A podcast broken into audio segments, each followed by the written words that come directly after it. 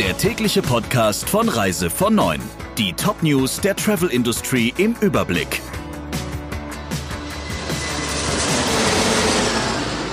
Mein Name ist Jennifer Hess. Einen wunderschönen guten Morgen. Wegen des neuartigen Coronavirus sagen viele Reiseveranstalter ihre Reisen ab.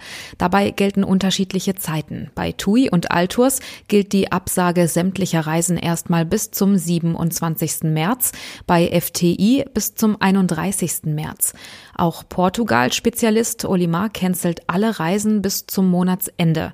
Wanderreisenveranstalter Wikinger Reisen sagt alle Touren bis zum 30. April ab und Asi-Reisen streicht alle Trips bis zum 14. April. TUI-Kunden, die schon gebuchte Reisen auf einen späteren Zeitpunkt bis Ende Oktober umbuchen, sollen einen Treuebonus von bis zu 100 Euro bekommen. Und die FTI Group beantragt Staatsgarantien, um mittelfristig wieder zum normalen Betrieb zurückkehren zu können. Mehrere Airlines holen Urlauber wieder nach Hause. Die Lufthansa und ihre Tochter Eurowings wollen bis zu 6500 Urlauber aus der Karibik, von den Kanaren und von Mallorca aus zurück nach Deutschland holen.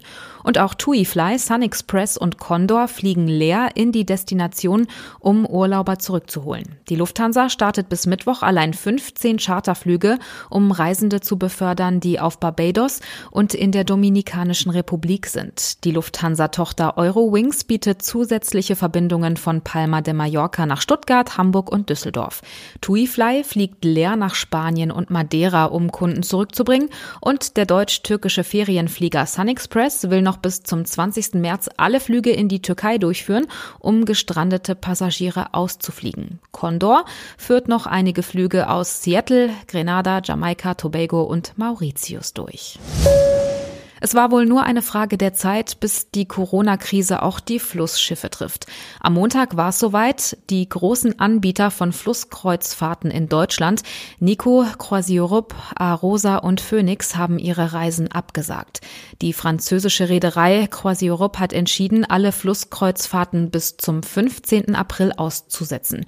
Nico Cruises hat ebenfalls entschieden, alle Kreuzfahrten bis einschließlich 15. April abzusagen.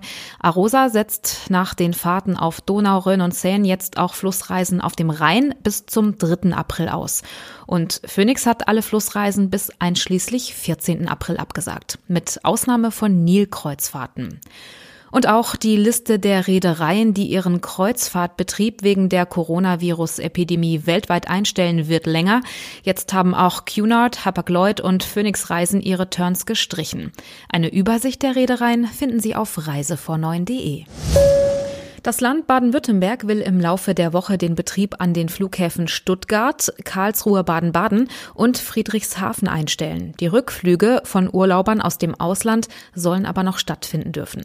Die großen Drehkreuze Frankfurt und München sollen aber, zumindest nach dem Willen von Bundesverkehrsminister Andreas Scheuer, offen bleiben. Er hat der DPA gesagt, dass sein Ministerium daran arbeitet, die Infrastruktur aufrechtzuerhalten, vor allem wegen Versorgung und Logistik. Das waren die wichtigsten Meldungen im Überblick. Wir wünschen noch einen schönen Dienstag. Der Reise von Neuen Podcast in Kooperation mit Radio Tourism.